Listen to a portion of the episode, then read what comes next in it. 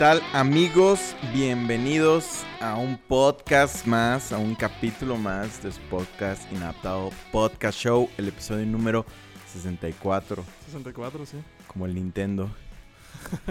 Muy buena consola. Ya no manches, la verdad. Yo creo que ha sido la consola que más me ha ilusionado en mi vida. Y yo creo que ha sido como que el santo más grande, ¿no? De- El, sa- el salto. Sí, pues ya fue el 3D del 2D al, al Ajá, 3D. del Super Nintendo al 64. Sí, sí, sí. Fue, estuvo un gran... Y aparte los juegos que sacaron, sacaron muchísimos juegos muy chidos y muy memorables. Sí. Sí, yo recuerdo que esa consola me la regaló mi hermano cuando saqué una buena calificación en la escuela o algo ¿Ah, sí? así. Pero me recuerdo que me la regaló y... Pero mis papás no querían que me la tuviera, entonces dijeron él.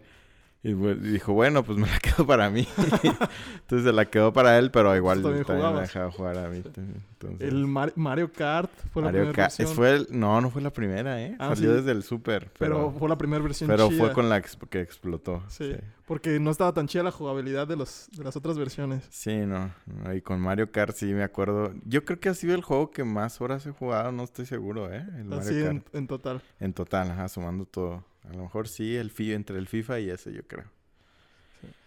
También el de...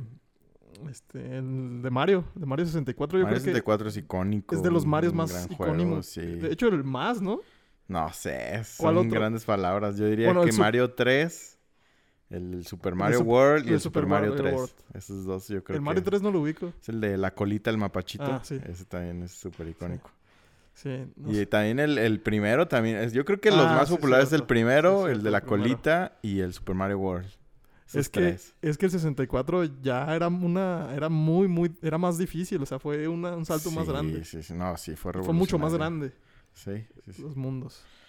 Pero bueno, dejamos volar un poquito el globo de introducción. Como vieron, este episodio se llama ¿Por qué crees lo que crees? Diego Rosarini. Sí, del buen amigo Riego tu jardín. Diego, Diego Rosarín. Ahorita les vamos a poner esa frase de donde se popularizó. Aquí está, de su debate que tuvo con Carlos Muñoz, súper viral. Crees, crees, Correcto. crees, crees. Ok. Eso se llama ideología.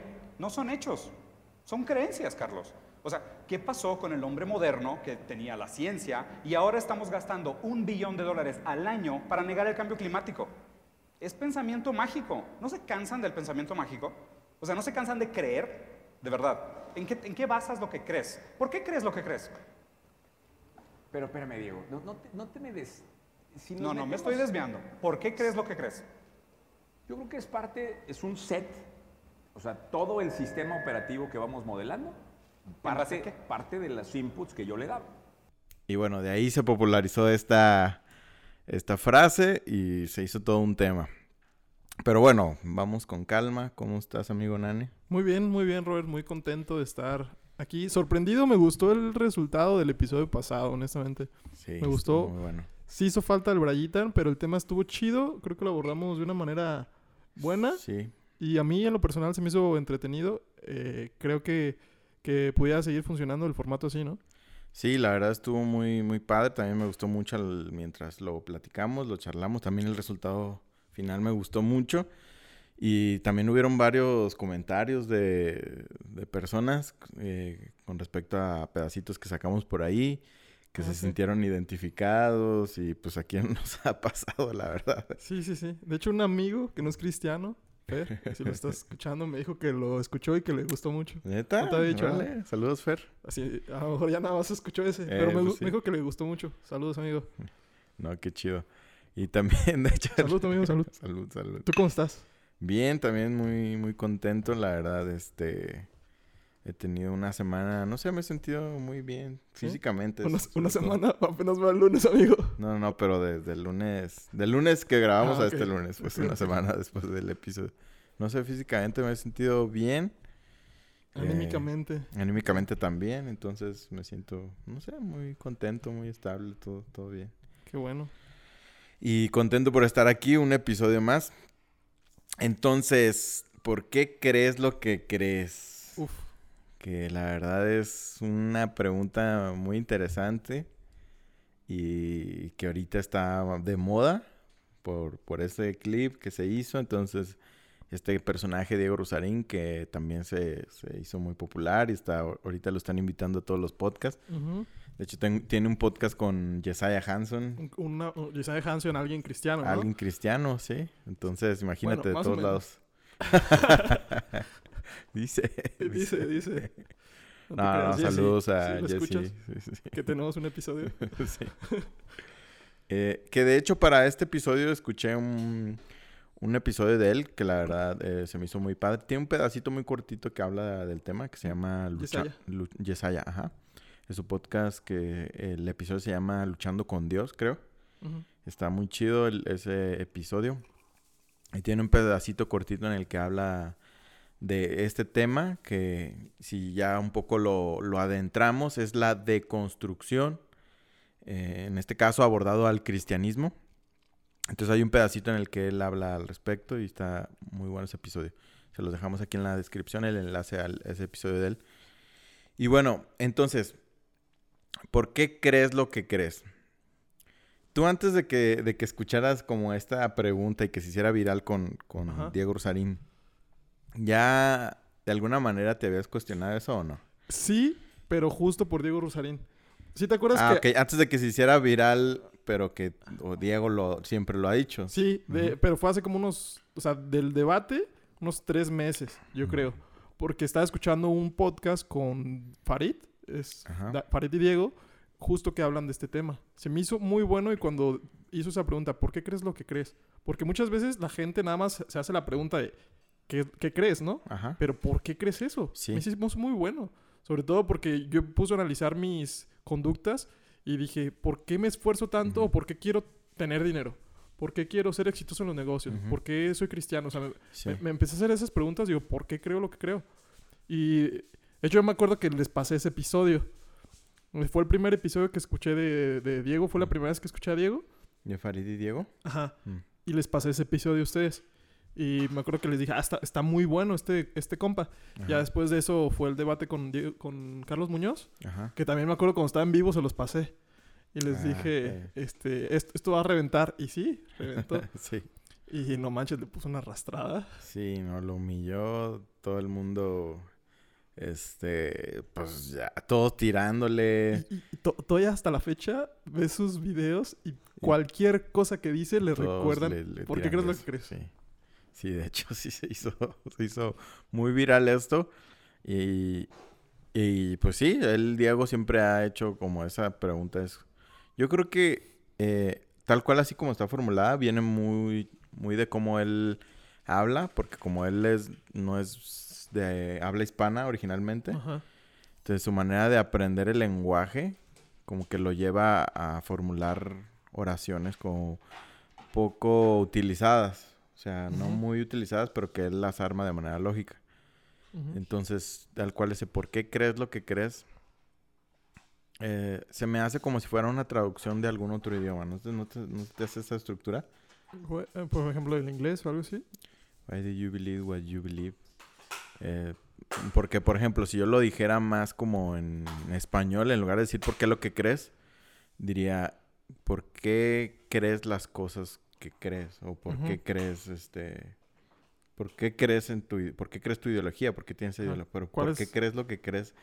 Suena muy bien, la verdad, es cortito y expresa bien, pero no repetiría las dos veces la misma palabra. No sé, Ujú. es como algo que, que he pensado, ¿por qué crees lo que crees? ¿Tú ya lo habías, yo te lo habías preguntado? Yo fíjate que, que sí, normalmente sí pienso así, pero no tiene mucho tiempo atrás. O sea, te hablo de unos cuatro o cinco años más o menos. Pero no tal cual porque crees lo que crees, sino muchas veces como que descubro que mi manera de pensar es haciéndome como si alguien me hiciera preguntas a mí. Entonces trato de, de qué respondería yo si alguien me preguntara eso. Tú eh, empiezas a inventar la conversación en tu mente. Ajá. Ajá, sí te entiendo. sí te sigo. Entonces, eh, trato de... Y, y hasta que no llego a un punto en el que me siento satisfecho con, con la respuesta, ya me, como que me quedo tranquilo. Pero es algo que como no tengo mucho tiempo haciéndolo, cada de repente sale un tema que no, que no había pensado, por así decirlo, desde ese tiempo para acá. Y, y, y vuelvo a formularme las preguntas y, y acabo creando nuevos conceptos, nuevas maneras de pensar eh, con respecto a, esa, a ese concepto, ¿no? Que precisamente, hablando de esto, eso es, es lo, el concepto de deconstrucción. Te voy a leer lo que dice la definición tal cual. La deconstrucción es el desmontaje de un concepto o de una construcción intelectual por medio de su análisis, mostrando así posibles contradicciones, ambigüedades o no porqués. Entonces, esto es lo que es la deconstrucción tal cual, un desmontaje de un concepto o una construcción in- intelectual, algo, alguna idea, a través de su análisis. Em, ahora, está muy de moda este tema en el cristianismo. A lo mejor lo que, los, los que nos escuchan no lo, no lo han eh, sentido tan así. Pero eh, en el mundo de podcast cristianos y sobre todo en el mundo de podcast cristianos, no tanto en las prédicas de iglesias, o al menos las el- con las que tenemos contacto, no mucho. Pero sí los podcasts en general yo en, no sé, te digo, un año más o menos, a lo mejor menos, he escuchado y visto que hacen muchos, muchos episodios y se habla mucho del- de la deconstrucción del cristianismo. Entonces, eh, este término en palabras, no sé, más familiares o así, por así decirlo. Estamos de vuelta, un pequeño corte ahí comercial. Un Eh, intruso. Empezó a hacer mucho ruido. Así es. Este de aquí. Eh, te decía, entonces, la deconstrucción, ¿qué es? Es simplemente cuestionarte, sobre todo aplicado en el cristianismo, es cuestionarte todos los conceptos o bases de todo tipo, todas las ideologías que ya se han establecido por años en el cristianismo y volverlos a replantearlos. A lo mejor vuelven a caer en, la- en los mismos conceptos o a lo mejor no, que muchas lo que está pasando mucho, sobre todo en el cristianismo emergente que le llaman o moderno, liberal, Relevante. relevante, eh, es que se están cambiando muchos de estos conceptos. Y eh, de eso es lo que vamos a hablar, que es básicamente lo mismo. ¿Por qué creemos lo que creemos y cómo cambia en ese sentido? Ahora, eh, se, ya, se habla mucho o se confunde mucho que eso de la deconstrucción es algo como más superficial. O sea, se le atribuye mucho a esta nueva moda de las iglesias que si nos está vi- viendo que yo sé que en algún momento nos vio este Edson se llama, que es un amigo de, de Brasil que estuvo aquí en Guadalajara y él hizo una, una tesis, o sea, Mm. él hizo una maestría, tiene una maestría en comunicación. Sí, me acuerdo de en- él. Y en, bueno, una maestría en análisis social, en antropología, en todo ese tipo de cosas. Eh, y él hizo una, toda su tesis la hizo acerca del, del cristianismo emergente, del cristianismo moderno. Estuvo yendo a, a la iglesia Más Vida a hacer todo un análisis de la cultura, de las personas que iban y todo eso. Y después me invitó a su conferencia final donde hizo la exposición. Y de hecho aquí abajo les vamos a dejar en la descripción el link a, a donde presentó toda su tesis y todo su estudio, que está muy, muy chido. Y él habla Él, acerca... él no es cristiano. Él no es cristiano. Cabe recalcar que él no es cristiano, y, pero estuvo yendo a la iglesia para hacer todo un estudio de- del, del fenómeno del cristianismo emergente. Ok. Entonces, él ahí, que la verdad no tiene nada de desperdicio, si lo pueden checar, véanlo, está muy, muy padre. Eh, hace un análisis que todo esto de la deconstrucción se, se- pues se, se asocia mucho con todos estos cambios que, que le llaman Gilson, Gilsonización, Ajá, Gilsonización. sí, sí, sí. Luces apagadas. Ajá, o sea, todas esas cositas que lu- luces de colores, el humo, Ajá. la manera de vestir de los que están ahí en Ah, el, muy a la en el moda. stage, ajá, sí. jóvenes todos, los pastores, este, Con tatuajes. romper los pelo largo y ajá, demás, ¿no? Sí, claro. todo eso. Eh, se asocia que la deconstrucción es apegarte como a esa nueva ola de, de cultura de iglesia. Que sí parcialmente, pero no. eh, La deconstrucción es mucho más profundo que simplemente adoptar como una serie de, de, pues, de estilos. por Sí, claro, la forma. La forma, sí. El- Es tal cual como más de fondo que, que eso, ¿no? Porque tú mismo puedes hacer lo mismo. ¿Estás de acuerdo? Que puedes adoptar todo eso y sin saber por qué, simplemente lo Sí, haces porque Por los demás lo hacen. Claro. ¿no?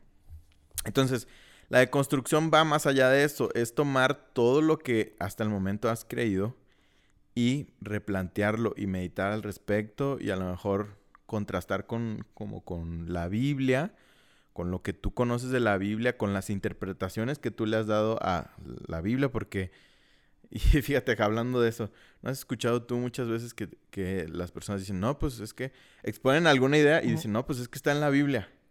Pero es que la Biblia es tan interpretable que tú puedes sacar una idea en contra de eso mismo que está en la Biblia. ¿no? Sí, claro. Muchas veces la gente dice, es que esto está en la Biblia, pero no es cierto. Eso es tu interpretación de lo que está en la Biblia. Y muchas veces lo dices como si fuera tu interpretación la única válida. Y te puedo encontrar miles de versículos, incluso en el mismo pasaje, algo totalmente contrario a lo que estás diciendo. Por ejemplo, los tatuajes. Ajá. Todo el mundo cuando le dicen los tatuajes, ¿qué va a sacar? Levítico. Sí, ¿no? Levítico. Levítico que dicen que no te puedes hacer marcas ni, ni te puedes imprimir en- tinta en tu cuerpo.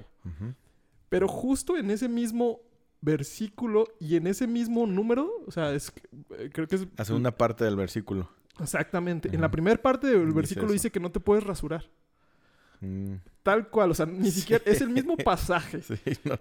¿Y por qué nada más excluyes la parte de la donde dice que no te puedes poner tinta y aparte dice tinta en memoria a los muertos? Ajá. O sea, es muy específico acerca de algo. Exactamente, acerca de algo. Y de hecho, Armando Alducin, una persona que tiene una postura en muchas cosas conservadora, Sí, él vi, escuchó un video que se me hizo muy sensato, de hecho te lo, sí, sí, sí, lo te lo pasé. Y él dice tal cual que no tiene nada de malo y que no te sientas juzgado si tú tienes un tatuaje o te quieres hacer un tatuaje. Ujú. Pero que tal cual deconstruyas tu pensamiento y digas Ujú. cuáles son tus intenciones, por Sí. qué te quieres hacer el tatuaje, ¿no? Ujú. Justo, justo es eso. ¿Por qué yo quiero hacer las cosas? ¿Por qué yo creo lo que, que creo? ¿Por qué yo quiero hacer esto? O sea, si tú te quieres hacer un tatuaje, ¿por qué lo vas a hacer? Si Sí. no te lo quieres hacer, ¿por qué lo vas a hacer? Y cada quien va a llegar a la conclusión que más le parezca, Ujú. ¿no? Pero el problema es cuando yo interpreto este versículo a mi manera y quiero, y quiero que todos los demás lo interpreten a esa manera. Y lo ha- hablo mi interpretación como un absoluto. Exactamente, Sí. como si la Biblia fuera tan absoluta o, Sí. o como si fuera tan tan tajante en ciertos Ajá. aspectos Sí. que son secundarios. Sí, totalmente. Y lo, lo hemos escuchado, yo lo escucho tantas veces y fíjate que me contengo, todavía batallo, que la verdad espero llegar al momento en el que ya no batalle en, en que eso me provoque un- una cierta molestia, así de, ay, ¿por qué, ¿por qué hablas la- así? No sé. Me, me, molest- me molesta y me, me contengo en no, en no decirle a las personas que hablen así, es tu interpretación, no, la Biblia no dice tal cual, no hagas esto así, así, así, así, con instrucciones claras como para decir, ahí dice súper claro. sí, son muy pocas las cosas Sí. en las donde realmente te marca una línea.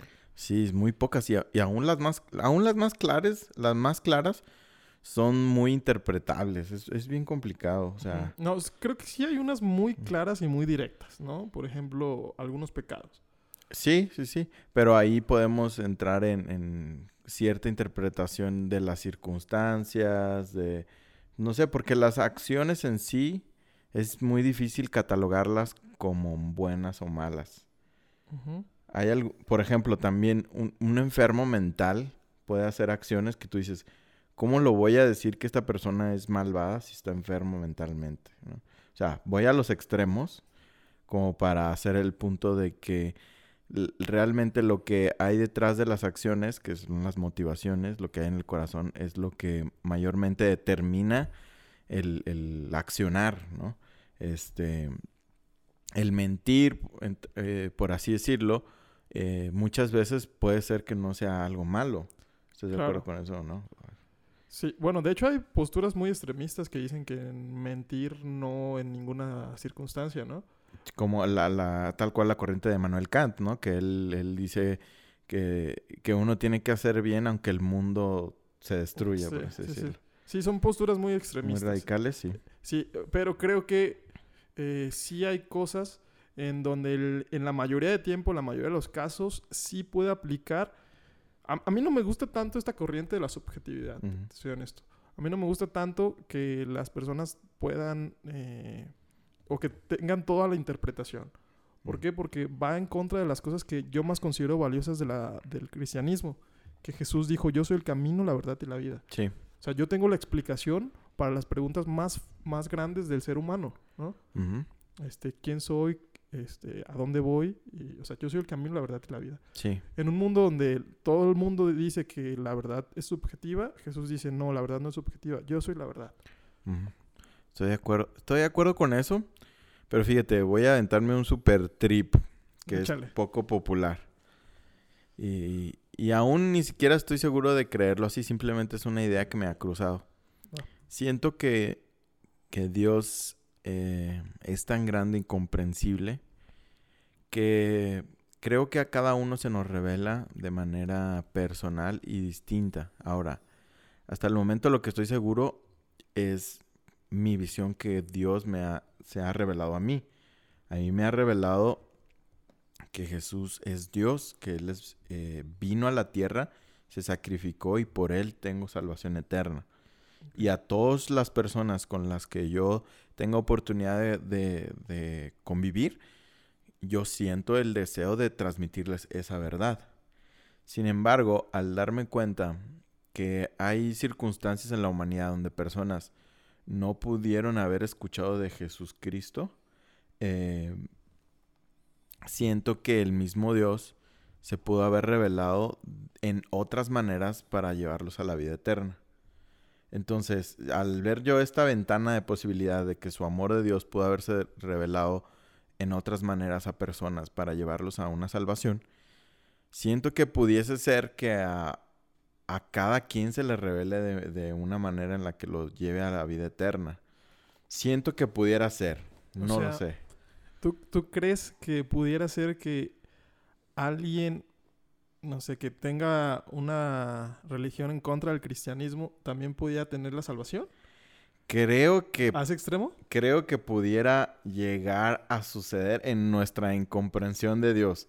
Sin embargo, creo que si a ti Dios se te revela de una manera, en tu mundo esa es la única manera que vas a poder acceder a, a la vida eterna.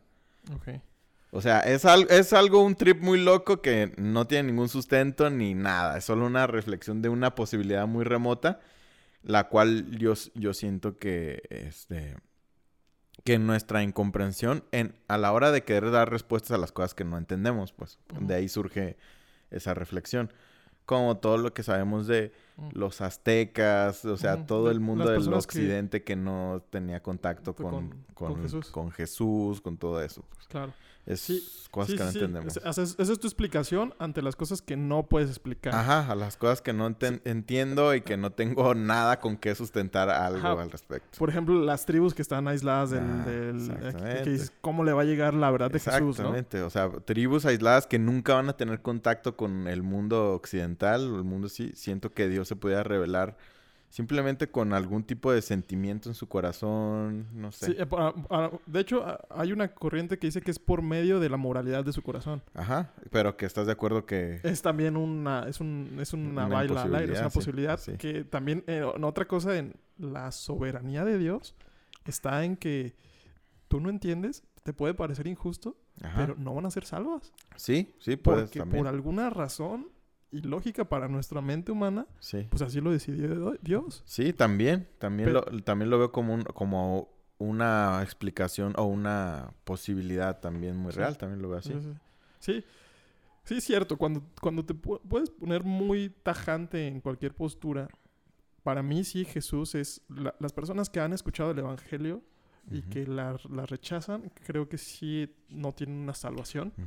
Yo realmente lo creo así, que Jesús es la única manera en la que te puedes salvar. Este, que Jesús es la única manera en donde eh, puedes tú tener paz. ¿Por qué? Yo, yo te puedo decir por qué yo creo en esto, porque yo he experimentado y yo he intentado buscar otras respuestas.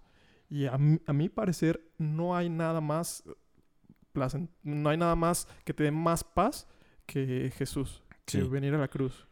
Que confesar tus pecados y el plan de salvación tal cual. Que ahí es una manifestación totalmente subjetiva tuya, por así decirlo, personal. Pero también creo que es bíblica y a lo mejor es la manera en la que más personas han estado de acuerdo a través de la, de, de la interpretación de la Biblia. Sí, sí, sí. Mm, sí, estoy de acuerdo con eso. Yo te digo, yo para mí, mi ese tiro al aire es que si Dios se manifestó en tu vida a través de, de, todo este plan de salvación, es el único por el que puedes acceder a la vida eterna. Y si nunca llegaste a escuchar de Jesús, creo que Dios pudo haber brindado de otro medio para las personas que nunca...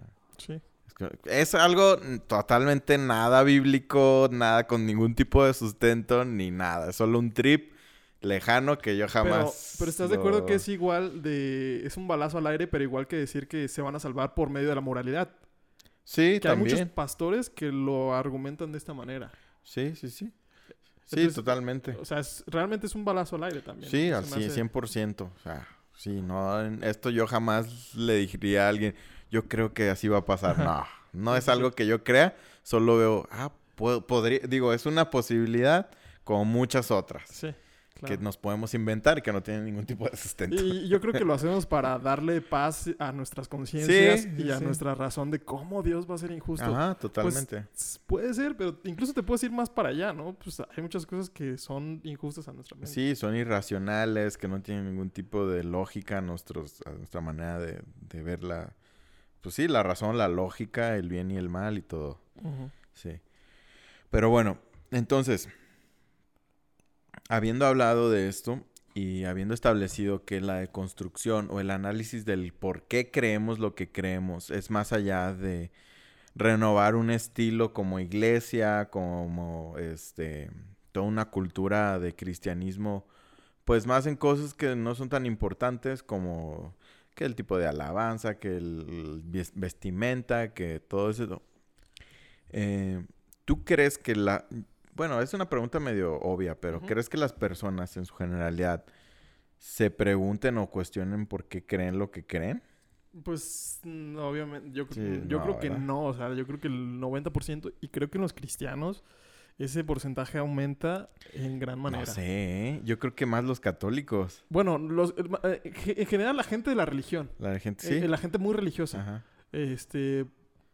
Siento que, fíjate, siento que más las mayorías. En este caso, eh, como estamos en México, siento que los católicos son más que los cristianos, porque los católicos tienen un pensamiento mucho más tradicionalista, que les viene heredado de generaciones, y entre más tengas un pensamiento heredado, es menos analizado. Sí, claro. Y aparte, eh, creo que el catolicismo en general te invita menos a pensar y más a seguir. O sea, más a seguir a ciegas. Sí. Que el cristianismo sí se quitó un poquito esa venda, en algún que, momento. Que pienso que es por, por la, lo mismo las mayorías, ¿eh? Porque en Estados Unidos ya ves que es muchas veces al revés. Pero, ¿quién sabe? Más bien yo creo que fue porque eh, Martín Lutero, o el, pues el padre del, del, protestantismo, fue el que se empezó a hacer esas preguntas. Sí, sí, Seguramente, o sea, las revoluciones vienen por esas preguntas. ¿Por qué crees lo que crees? ¿Por qué ¿por qué la iglesia católica no me deja leer la Biblia? Sí, sí, empezar a cuestionar las, los dogmas. Exactamente, los dogmas. Y trae cosas muy positivas. Sí, sí, de acuerdo. Pero creo que se puede, aunque el cristianismo, tal cual como dices, nace de un cuestionar los dogmas, se puede volver también como una mayoría y entonces cuando se vuelve mayoría es heredada la creencia. Entonces, al igual que el catolicismo aquí en México, pues dejas de cuestionarte por qué estás haciendo lo que haces, por qué vas a la iglesia, por qué crees en Jesús, por qué crees en Dios, porque se hereda todo el pensamiento heredado o, las, o tradicionalista, dejas de, cuestionarlo. Sí, sí, sí, sí, sí, estoy de acuerdo. De hecho, son creencias menos fuertes, yo diría, que cuando tú la adoptas. Sí, 100%. Y ahora, ¿por, ¿por qué será esto? ¿Por qué se dará que en automático simplemente adoptemos ideologías sin cuestionarlas. ¿Por, ¿Por qué la adoptamos cuando estamos muy chiquitos o por qué piensas? Pues yo creo que porque somos flojos para... Somos perezosos. Somos, O sea, el cerebro busca el camino del menor esfuerzo. Somos flojos para pensar Incluso creo que es por pura practicidad, porque te es más fácil seguir con lo que ya crees. O sea, obviamente cuando estás pequeño vas a creer lo que te digan tus papás porque es tu figura de autoridad más grande, ¿no? Eh, o es lo que de- debería de ser o en la mayoría de las cosas es lo que pasa. Pero sí está comprobado que tu religión está por el- el- la zona geográfica donde naciste. O sea, si hubiéramos nacido nosotros en, Arabia. en Arabia, no seríamos cristianos. seguramente. islamitas. Seríamos islamitas terroristas. Ya sé. Ahorita, este, con barbas prominentes. y- sí, Turbantes. Entonces hacerte este tipo de preguntas sí son, sí son bien, este, No Sí. es común. no, no es común, exactamente. Y yo te puedo contar mi experiencia porque yo justo pasé eso, ¿no? Eh, mis papás fueron los que me heredaron de alguna manera esta creencia. Seguramente si yo hubiera nacido en un hogar católico, pues hubiera sido católico. Pero yo me pregunté esto, yo, ¿por qué creo esto? ¿Yo por qué creo esto? O sea, ¿realmente son mis creencias? Y en algún momento yo dije, no, no son mis creencias. Son las creencias de mis papás. Este, y, y ya cuando yo tengo estas creencias por mi propia cuenta, yo hice tal cual la de construcción, para mí son creencias más fuertes de las que pude haber tenido este, aún heredadas.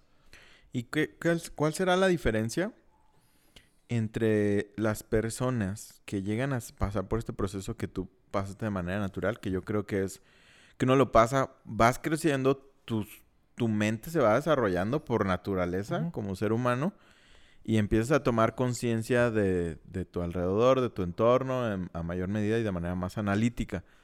Y es cuando empiezas a cuestionarte por qué, porque por ejemplo, no te cuestionas eh, si respiras o no porque lo puedes comprobar, ¿no? Te- eh, o sea, todo, todo lo vas comprobando de manera sensorial, o sea, con, con lo que podemos percibir de la realidad, pero hay cosas que no, y son las que yo creo que empezamos a cuestionar.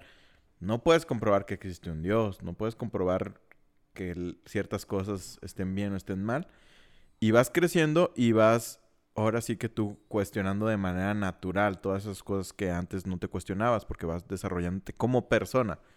Ahora, ¿cuál será la diferencia en las personas que pasan este proceso como el que tú pasaste y las que simplemente en el área, al menos de la fe, dejan esa área pues como está y viven y mueren sin, sin Sí. masticar esos conceptos, sí.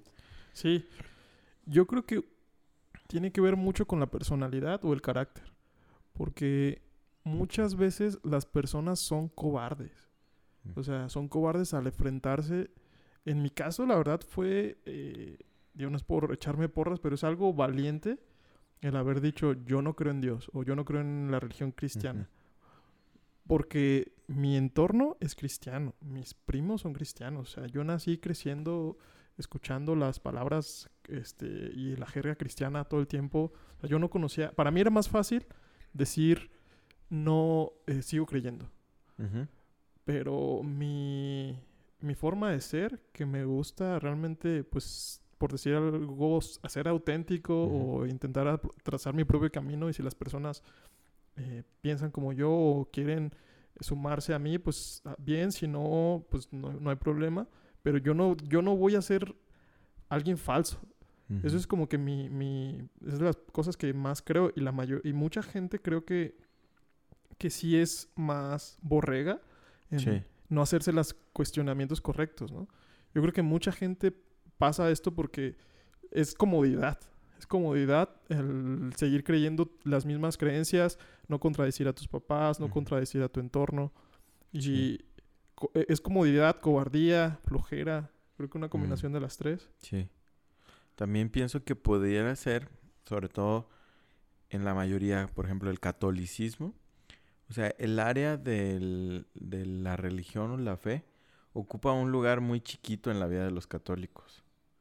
O sea, para ellos practicar, creer, es algo tan chiquito que es, no es tan relevante como para que ocupen ellos su atención de, ah, esto, esto que, que rige mi vida, por así decirlo, eh, mm, te- tengo que plantear, tengo que masticarlo porque, porque es algo, es una, pie- es una base muy grande en mi vida. Sí, claro. Y, eh, pero el católico es algo tan chiquito que pues puede pasar desapercibido toda la vida y, y no pasó nada, ¿no? Porque hay cosas más relevantes en sus vidas, en su ideología, que la fe, la verdad, ¿no? Sí, Es sí, sí. su- definitivamente yo creo que eh, en las minorías sucede más. Y, y- y no tanto en las minorías, sino en aquellas, en aquellas áreas eh, cuya importancia son más grandes en, en tu vida, ¿no? Que, que analizas más esas cosas. Sí, sí, sí, sí, totalmente. Creo que eh, el catolicismo se vive de una manera tan común que no, no es algo que sobresale. O sea, yo soy católico y el y de mis 10 amigos que tengo, 8 van a ser católicos también. Entonces, nadie se pone a preguntar, oye, ¿tú por qué eres católico? De hecho, Sí. de hecho, o sea, ni siquiera te preguntan eso. O sea, ¿quién va a preguntar eso? Oye. ¿tú por qué eres católico? Sería lo, lo, lo raro que Eh, pues, fuera fíjate, el- todos somos católicos. ¿no? Ajá, exactamente. O sea, yo creo que nunca nadie en México le han preguntado por qué eres católico. O sea, seguramente sí, Sí, sí, sí, seguramente pero sí, pero pues o sea, Es algo muy extraño. es muy extraño, ¿no? O sea, ¿por qué eres católico? Pues más bien te preguntaría, oye, ¿tú por qué eres ¿Por- cristiano? ¿Por Ajá, qué, eres ¿Por qué testigo no eres Jehová?" católico? Ah, Exactamente, Sí. ¿por qué tú no eres católico? no? Sí, entonces creo que también la misma sociedad de México, cuando somos la, cuando la mayoría es, es católica, pues no, no se empuja a ella misma a hacerse esos cuestionamientos, ¿no? Sí, de acuerdo. Ahora, entrando en, en la cuestión del cristianismo ya. ¿Por qué crees entonces que el cristiano, al cristiano en su mayoría, no hace este nuevo análisis de los conceptos cristianos? eh, ¿O crees que sí lo hace en cuanto a establecerlos en su vida? En general de la ideología. Yo creo que hay muy poca gente que lo hace, ¿no? O sea, creo que porque la mayoría de gente es borrega, es seguidora. Sí. Por ejemplo, y que creo que este es un, experimento interesante. Yo creo que lo deberíamos de hacer y grabarlo y, y aquí Y publicarlo. subirlo. Eh, de preguntarles a la salida de una iglesia a las personas, ¿por qué crees en Jesús? Vato, te lo juro que yo había pensado eso y para el siguiente episodio, te lo prometo. De hecho, es el tema. Sí, eh, sí, no manches. ¿Por qué crees en Jesús y por qué crees que la Biblia es la palabra de Dios? A mí esas dos preguntas se me hacen muy interesantes. Sí, claro. Incluso, este, ¿qué significa para ti ser cristiano? O sea, Sí. yo creo que la mayoría de la gente ni siquiera lo tiene. Eso, no sé, yo creo que sí está medio respuesta automática de decir ser cristiano y seguidor de Jesús. Sí, pero ¿realmente eso es ser cristiano nada más? O sea, hay, mu- hay muchas variantes. Pero bueno, lo, Pues lo- lo verán- lo veremos sí. en el siguiente episodio. Este, Pero se me hace algo muy interesante porque cre- ¿qué, qué piensas tú? Y aquí puede ser un pronóstico, y ya que lo hagamos vemos si acertamos Ajá, el pronóstico. ajá. Que las personas dirían, si le preguntas por qué crees en Jesús. ¿Qué, qué crees que dirían? ¿Qué, qué- ajá, ¿qué es lo que tú piensas que a la hora que le preguntas a la persona y le dices, oye, oye amigo, oye amiga, ¿me puedes ayudar con una pregunta para un podcast? Y que ya lo Ajá. grabes. ¿Por qué crees en Jesús? ¿Y qué crees que respuesta? que Yo creo que la mayoría de gente diría porque murió por mí. ¿Tú qué, tú qué le apuestas? Yo pienso que también dirían, porque hay muchos datos que han comprobado su existencia y que han comprobado. Siento que a, mucho, a lo mejor algunos sacarían eso, esa, esa respuesta. Y, y creo que ahí te das cuenta mucho de qué tanto las personas son tan fuertes, tienen tan fuertes sus creencias, ¿no? Sí, si, o a mí, sea, si a mí me lo preguntarían, yo sí lo tengo bien claro. yo también lo tengo súper claro, ¿eh? Yo le diría porque Jesús es el único que se ha atrevido a decir que eres el camino, la verdad y la vida. Ah, ok. Para mí esas son las cosas que más me causan este interés y, y como... Es el diferenciador Es el de todo lo de demás que tú lo demás. observaste en eso y dices, porque dijo esto, es algo que a mí me... Ajá, es algo a mí que a mí me sonó tanto, que a mí me suena tanto y, y Oye, ¿y qué pasaría si... Porque somos ignorantes de todas las cosas. Pero ¿qué pasaría si te dicen, no, pues es que Buda también dijo algo así? ¿Qué, qué- qué pasaría? Ah, ¿no te tambalearía tu creencia? Posiblemente, pero diría, la verdad es que Buda no tuvo ni de chiste el mismo impacto que Jesús. Ahí a lo mejor ya entraría en, en- Es que también, fíjate, pasa Sí. algo bien chistoso con el por qué. O sea, eh, o, o- o por qué te preguntas las cosas. O sea, creo que... Y esto lo dice Richard Feynman, es el, el- el- el- el padre de la nanotecnología. Ujú. Eh, que a- le está preguntando un, un reportero. Dice, oye, ¿por qué los imanes, cuando pones positivo con negativo, se atraen? Pero ¿por qué sientes una cosa extraña cuando pones positivo con negativo? Y Richard, y Richard Feynman le dice, ¿a qué te refieres con que sientes una cosa extraña? Pues sí, pues eso que sientes. Y, y ha- hace un planteamiento muy interesante que dice, bueno, te puedo dar la explicación de por qué esto sucede así. Y a lo mejor te puedo decir algo que tú te vas a quedar satisfecho con la respuesta. Porque yo te doy una respuesta donde todo lo demás, mi respuesta te hace sentido. Pero va a haber otra persona que yo le puedo dar una explicación de por qué los polos opuestos se atraen, pero va a decir, ¿pero por qué pasa eso? ¿Se me explico? Sí, sí, sí, sí, sí. O sea, de, de- hecho, cuestionar por qué, por qué, por qué. exactamente, va, a s- va a ser algo infinito. Va a ser algo infinito. O sea, de hecho pone el ejemplo de, este, la mayoría de la gente, si yo le digo que pase por hielo y me caí, la mayoría de la gente no va a hacer preguntas. Todo el mundo sabe que la gente es, que el hielo es res- resbaloso. Pero mucha gente puede decir, ¿pero por qué te caíste? Porque el hielo es resbaloso, pero más personas van a decir, "Eh, ¿pero por qué es resbaloso? Y yo, ah, pues porque tiene menos fricción que el suelo. Y así, ¿no? Te puedo decir, ¿pero por qué tiene menos Sí. fricción? Entonces, creo que justo es esa como que, es esa, encontrar hasta dónde tú te hace sentido tu respuesta, ¿no? Sí, sí. Pues precisamente la mía es que no, no encuentro ningún tipo de lógica en, en el que alguien crea. Entonces mi respuesta es porque Dios lo puso en mi corazón. O sea, es una respuesta muy personal. Y muy honesto. y muy honesta. Y que te digo, no te puedo argumentar el por qué creas en Jesús. Yo no puedo decirte cree porque estas razones te llevan a creer en Jesús. Yo solo, yo solo te puedo decir, te expongo lo que a mí me fue revelado y que Dios puso esa chispa de fe en mi corazón que me hiciera sentido y ese fuego de creer realmente, de abrazarlo. Entonces la respuesta es, ¿por qué crees en Jesús?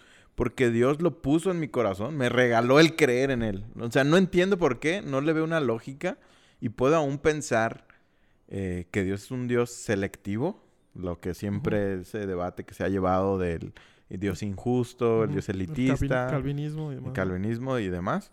No entiendo, no puedo, no puedo eh, en mi lógica decir que es un Dios eh, que de acuerdo a mi sentido del bien y del mal y del amor, sea un Dios que cuadre con, con un ser supremo, pero puedo entender que si es un ser supremo, su, su manera de actuar va a estar fuera de mis sentidos.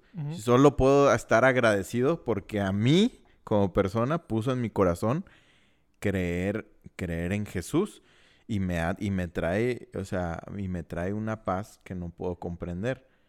Que, que algunos pueden decir, no, pues este es un somnífero que tú te cuentas a ti mismo. Bueno, tú puedes juzgarlo de afuera y no puedo decirte que tú, que para ti estás mal, pero yo en mi vida puedo decirte que yo no lo siento así, que yo no lo experimento así, que en mi vida es algo muy real y por lo cual vale la pena pasar toda esta vida que solo la voy a vivir una vez eh, bajo estas creencias. Entonces, es- esa es mi- como mi respuesta como muy clara porque no encuentro, como tú dices, no hay como una respuesta eh, que, que para mí haga sentido, pues, en- que sustentable o argumentativa que pueda convencer a las personas. Pero también pienso, ¿por qué, por qué la necesidad de convencer a las personas con algo que no... Que tú no eres el que- encargado ah, exa- Exactamente. Y entonces, siento que las personas ni siquiera han hecho este tipo de análisis. ¿Por qué creen en Jesús? ¿Por qué creen en la Biblia? Porque a lo mejor ellos mismos, escarbándole un poquito más, puede ser que, que terminen dejando de creer. Es que, de hecho, o- justo... y creo que mucho pa- que pasa muchas sí, veces. totalmente. O sea, de hecho, el conocimiento sin sabiduría es lo que pasa. Sí. Este, muchas veces, no sé si llegaste tú a escuchar, sobre todo cuando éramos más pequeños, eh, pues cuando estábamos a la- a la- en la etapa de, de escoger carreras. Muchas de las personas que querían estudiar filosofía les aconsejaban que no lo hicieran. Sí, sí. No, es que de ahí vas a acabar ateo. y vas a acabar exactamente. así. Y, y- y a mí se me hace un pensamiento muy limitado y sobre todo muy... Oye, la verdad se tiene que sostener por sí sola. Sí, e- Si es- Jesús es la verdad, se tiene que sostener y no se va a sostener en un marco teórico humano, no se va a sostener Ah, una lógica. Exactamente. ¿Por qué? Porque no, como tú bien lo dijiste, no es algo que podamos comprender, porque es un ser supremo. Ajá. No es algo que lo vayamos a comprender. Y también, seguramente si invitamos a un ateo aquí, nos va a decir que es, un, es una falacia lo que estamos diciendo. Sí, Porque sí probablemente. lo es. Porque le- honestamente le podemos decir, ¿sabes qué? No, dentro del, del, del raciocinio humano no puedo convencerte de que Dios existe. No, tú, tú tienes la razón bajo el contexto humano. Pero hay Pero- algo que Dios ha puesto en mi corazón de que todo esto realmente yo lo crea. ¿no? Porque es, si, si incluso, digo, aún es ponerte a argumentar bajo nuestros lógica y nuestro sentido. Pero la misma la misma ciencia constantemente se está desmintiendo a sí misma, ¿no? Entonces necesitas también un tipo de fe para creer aún en las bases de la ciencia. Sí, sí, sí. La misma, sobre todo la, creo que la física cuántica es la que constantemente está violando las leyes, las leyes, que ya fueron establecidas por, la, por la ciencia. Que, no, que ya, ya, hay una partícula que puede estar dos, dos, momentos al mismo tiempo. Ajá, y luego también que también que se comportan de una manera ciertas partículas y cuando hay un ojo observador se comportan distinto, cuando ni siquiera, o sea, no está interfiriendo con nada de, las eh, condiciones climáticas, físicas de ningún tipo, solamente que alguien la está observando y ya se, comporta distinto. O sea, y digo, es volver a entrar en, el, en la cuestión lógica humana a querer argumentar a favor de Dios, que, que yo no lo encuentro mucho sentido. Pero a lo que voy con esto es que eh, las personas que, que, también creen únicamente en la ciencia, en la física, en el conocimiento humano, tienen que tener un tipo de fe para aceptar lo establecido, que, que de una u otra manera lo pueden repasar, pero después se, se, violan esas mismas reglas. Y entiendo que esa fe está puesta en el avance científico y en el avance humano, que es algo que ellos pueden ir comprobando con sus percepciones. Lo entiendo también. Solo en, en mi caso es que a mí, en mi corazón, no está poner mi fe en eso. En mi corazón yo siento y creo que Dios ha puesto el creer en Él. Y que estoy muy agradecido con Dios en, ese sentido. Eh, y esa es simplemente, y no, no es mi trabajo ni quiero convencer a nadie. Eh, quiero yo eh, compartir este tesoro que siento que Dios ha puesto en mi corazón y que las personas que el mismo Dios les va a regalar este tesoro, pues, puedan, puedan recibirlo de cierta manera. Sí, totalmente. Creo que es... Paradójicamente, este argumento ilógico es el único que nadie te puede debatir. Sí, sí. Porque, ya te sales de... O sea, no entras, no entras ni siquiera en la pelea, por así decirlo. Exactamente. No te sales... Pues es que sí, sí es cierto. Yo también eh, posiblemente no te puedo Seguramente no te va a comprobar que Dios existe. No, más bien no seguramente. No lo voy a hacer. No. Nadie. Tú tampoco no me vas a comprobar que Dios no existe. Sí, ah, dicen, eh, y es cierto, ¿no? No, pues el, deber es de quien, de quien no es comprobar. No, los negativos no, se comprueban, ¿no? Sí. Este, sí, totalmente. Pero, o sea, nunca, eso es, es algo que probablemente nunca se vaya a comprobar, ¿no? Sí. Este. Sí, no, no existiría la fe. si alguien pudiera comprobar que Dios existe, de manera hasta racional, ya con eso no habría lugar para la fe. Exactamente. Si puedes encontrar un camino lógico para poder creer en Dios, no hay fe ahí, lo estás comprobando. Exactamente. Entonces, eh, por, por, y de ahí que yo tenga, o sea, mucho tiempo yo estuve muy en contra de la apologética.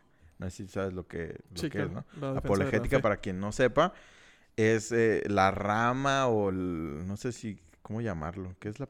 No es ciencia, pero es, no sé. Pues la rama del cristianismo. La rama del cristianismo que se encarga de defender la fe, de debatir en contra pues, de todos los otros pensamientos que atacan la fe. De una manera lógica. De una manera lógica, argumentativa, racional, de cierta forma. Y yo por mucho tiempo estuve en contra de eso precisamente porque decía, pero ¿de qué estás hablando? Porque si pudieras eh, comprobar la existencia de Dios, pues no dejas lugar a la fe.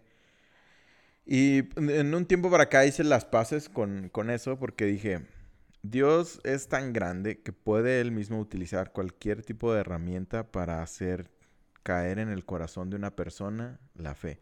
Entonces a lo mejor ahí utiliza a las mismas personas que están ah, eh, eh, haciendo, siendo apologetas para recibir de, de él, de los, los, que escuchan, de alguna manera, ¿no? De hecho, creo que escuché un, comentario muy este, bueno sobre eso. La apologética no es para, para convencer a los demás. Para los que están escuchando. Es para convencer, no es para convencer. Ah, con quien estás. Con quien este, estás hablando es para seguirte convenciendo a ti mismo. A ti mismo y a lo mejor a los, a los que escuchan, yo había escuchado. Sí, y, y, y, exactamente. Y si, y si ya los demás también se escuchan, también se convencen, pues ya es como un extra, ¿no? Sí. Y hay algunos vers o sea, sé que pues, por algo existe, ¿no? Si la Biblia dijera tajantemente este, en contra de eso, pues no existiera la apologética. Hay algunos versículos que, como todos, eh, son interpretables. Los que dicen, no, pues defiende arduamente la fe, pero ahí dices, ¿cómo? O sea, es muy interpretable a qué se refiere. Ahí, ahí no estás defendiendo la fe, realmente estás defendiendo la lógica. Exactamente, porque la fe, ¿cómo vas a comprobarla? De, de lo que hablamos, ¿no? Pero, este, entonces, eh, todo esto lo platicamos de que deberíamos de hacer ese experimento de, de las iglesias. Oye, este, ¿me puedes regalar este? Pero fíjate que tengo miedo de, ¿De la, pueda res- suceder? de la respuesta de que de- me- siento que me puede dar pena. ¿Cómo? Hay, hay, hay un, un video parecido Ajá. sobre los pente- pentecostales. ¿Ah, sí? ¿Qué, les preguntan? Que, oye, ¿cuál es la diferencia? Creo que le preguntan cuál es la diferencia entre el, este, ser pentecostal y no y el evangelismo y el- los evangelistas. Creo. O simplemente le preguntan qué es el cristiano pentecostal. Nadie sabe responder. Le preguntan al pastor y no sabe responder, vato. Bueno, está interesante. Sí, sí, te- sí nos va a dar vergüenza, pero también al mismo Sí, tiempo es- es- vamos a ayudar a las personas que les preguntas porque sí. les vas a sembrar la duda. De, Sí, "Ah, ah, o caray". sea, no, no vergüenza de hacer el experimento como tal, me va a dar vergüenza de lo que puedan Las respuestas, sí. Ajá, de que cochino, o sea, neta estamos... pero, pero a lo mejor es algo que abre la mente y... el- el Sí, mínimo de las personas que le hagas la pregunta van Sí. a, al menos van a preguntar. Me vi como un tonto porque no supe qué contestar, qué, qué debería de contestar. Sí, sí, Y ya de ahí van a, a preguntarse a ellos mismos. Yo creo que la mayoría de la gente, sobre todo los cristianos, sí tiene una respuesta este, más o menos este, pues similar y parecida a lo mejor a la mía. A lo mejor, este, a la, la tuya casi no había escuchado, pero a lo mejor a- entre, entre otros también, ca- cada quien encuentra su razonamiento, sí, ¿no? Sí, sí, es pero cierto. sí, creo que muchas personas sí van ahí a, a dudar. A trastabillar. trastabillar. Sí. Sí, pues a ver, a ver qué resulta. Entonces estén pendientes de aquí porque lo estaremos haciendo y estaremos publicándolo aquí a ver qué, qué sucede. Y bueno, entonces, ¿en qué conceptos eh, ya, ya cuando tú en tu camino personal en el que volviste a, a- a creer eh, y volviste al cristianismo, ¿de qué conceptos tú ahorita recuerdas? Que a lo mejor ahorita yo digo unos, en lo que tú puedes pensar en algunos otros, en los que has sufrido una deconstrucción, en los que antes eh, creías algo y volviendo a pensarlos y a masticarlos ha cambiado eh, tu manera de pensar, tu postura, que antes a lo mejor eh, adoptabas simplemente porque así te la habían pasado, porque así, así, se, así la habías escuchado de pastores o de tus papás o de los demás en general de la cultura cristiana, y que ahora que vuelves al, al camino del cristianismo, por así decirlo, eh, más consciente, eh, has tú formulado tus propios conceptos. La oración de fe. La oración de fe. Sí, sí, sí. sí. Esa, de hecho, lo- aquí en el podcast fue cuando realmente lo dije, no manches, sí es cierto. A, a mí me, con es, con, a la que cuando hemos hecho este, este, pro- este podcast, este programa en general, Es la Me ha pasado muchísimo. Sí, de- de- también un chorro de conceptos. Por ejemplo, en el de diezmo, yo no Mm. pienso igual que tú. sí, sí, sí. Y, y, y, o sea, eh, yo intenté desconstruirlo, pero yo digo, no, para mí no tiene Ujú. lógica. Pero en ese de la oración del fe, al principio no pensaba como tú, eh, como ustedes, pues porque Ujú. los tres estaban eh, eh, en como, en, eh, como eh, en la misma postura. Pero cuando dijo, sí, es cierto. Mm. O sea, no puede ser, no es algo tan sencillo como simplemente decirlo y ya. Sí. Sí, sí. La oración, la oración de fe, y a lo que me refiero con esto, porque pues tú ya sabes, pero a lo mejor la audiencia no. ¿En qué, ¿En qué está en el episodio de la oración? No me acuerdo en qué episodio está, No, pero es los muy de bueno dogmas. eso, ¿eh? Los dogmas cristianos. Los do- creo que- dogmas cristianos. Eh, está muy bueno porque la oración de fe muchas veces la promovemos de una manera, creo que irresponsable. Sí, como algo, como si algo fue- fuera algo, Algo- definitivo, algo es ya que con esa, si no saben de qué estamos hablando, la oración de fe o la oración del pecador, lo conocen de esas dos maneras, es esa oración que se dice después de eh, evangelizar o casi después de, De cualquier una mensaje. de cualquier reunión, que te dicen, cierra los ojos, repite, de- repite después de mí, y que te dicen, yo este, creo en Jesús, te acepto eh, como mi Señor y Salvador, por favor entra en mi corazón y sálvame de todos mis pecados. Y ya después de eso dan por hecho que esa persona es salva. ¿no? Dicen, si, si tú hiciste esta oración, ahora, eh, te ahora vamos a dar eres un un, hijo de regalito". Dios, eh, tienes vida eterna, tal, shalala, shalala. Que eh, a lo que hablamos en ese episodio, es cuán esta oración puede ser muy peligrosa y para mí es muy negativa para el cristianismo. Sí. Por cómo se usa, no en sí, por lo no que en sí la dice oración. O sea, la oración, no estamos en contra de la oración. De La hecho, creo que oración es buena dice- hacerla. En y- su mayoría dice verdades. La pero, oración. pero es una consecuencia y eh, eh, muchas veces lo tratamos como causa. La oración no es causa. La oración de fe es consecuencia. Sí, Es consecuencia de que tú estás arrepentido y de alguna manera tú vas a decir esas palabras. sí, de que has conocido todo esto, lo has entendido y ha caído a ti una fe que te hace creer todo Sí. eso. Entonces, la oración de fe se está, se está diluyendo demasiado. Sí, sí, totalmente, porque puede- yo he visto mucho que hacen esta oración y ya se suma que la persona es salva y ya no se predica del mensaje de salvación entero que debe de conocer la persona. Simplemente se asume que es salva y ya se va a otros temas de la vida del cristiano. Y eso para mí es muy peligroso porque la persona puede ni siquiera haber entendido y haber recibido el, escuchado el evangelio por el cual puede recibir la salvación. Totalmente, totalmente. Entonces, eh, eso es, es algo también que no es popular, la verdad, ese pensamiento en contra de la oración de fe. Y si es algo en lo que podemos de, construirnos, que yo también eh, no tiene mucho tiempo que también deconstruir ese concepto en mi persona.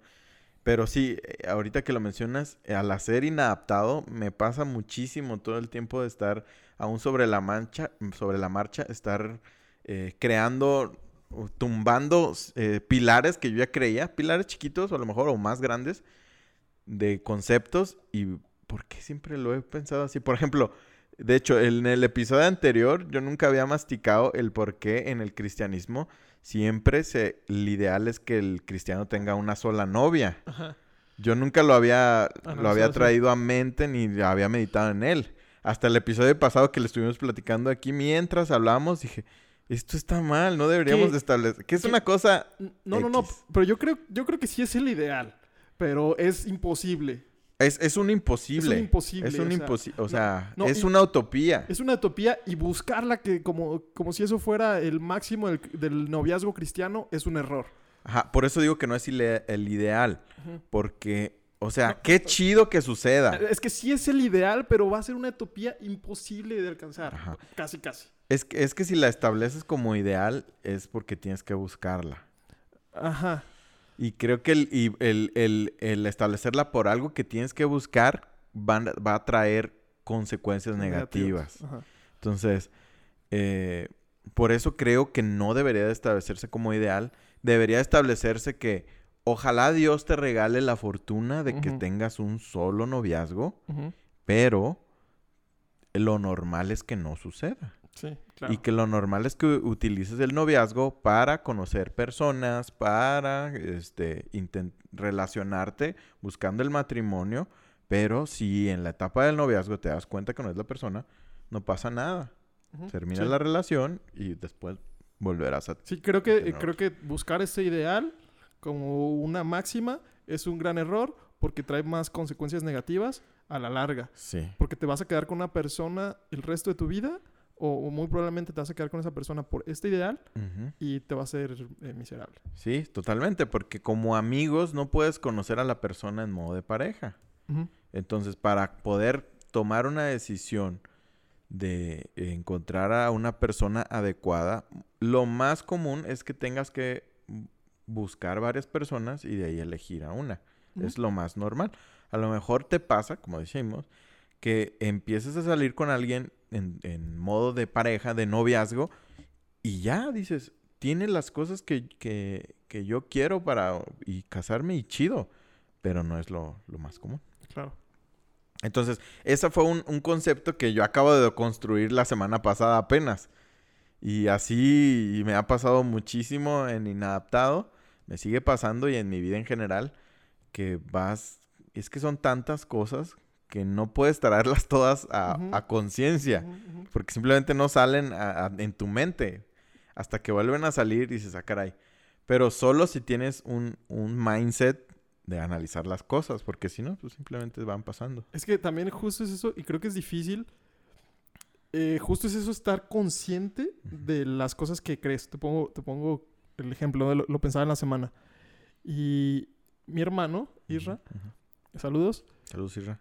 Sí, eh, eh, este, tiene, tiene coronavirus, ¿no? Y ya lo expuse.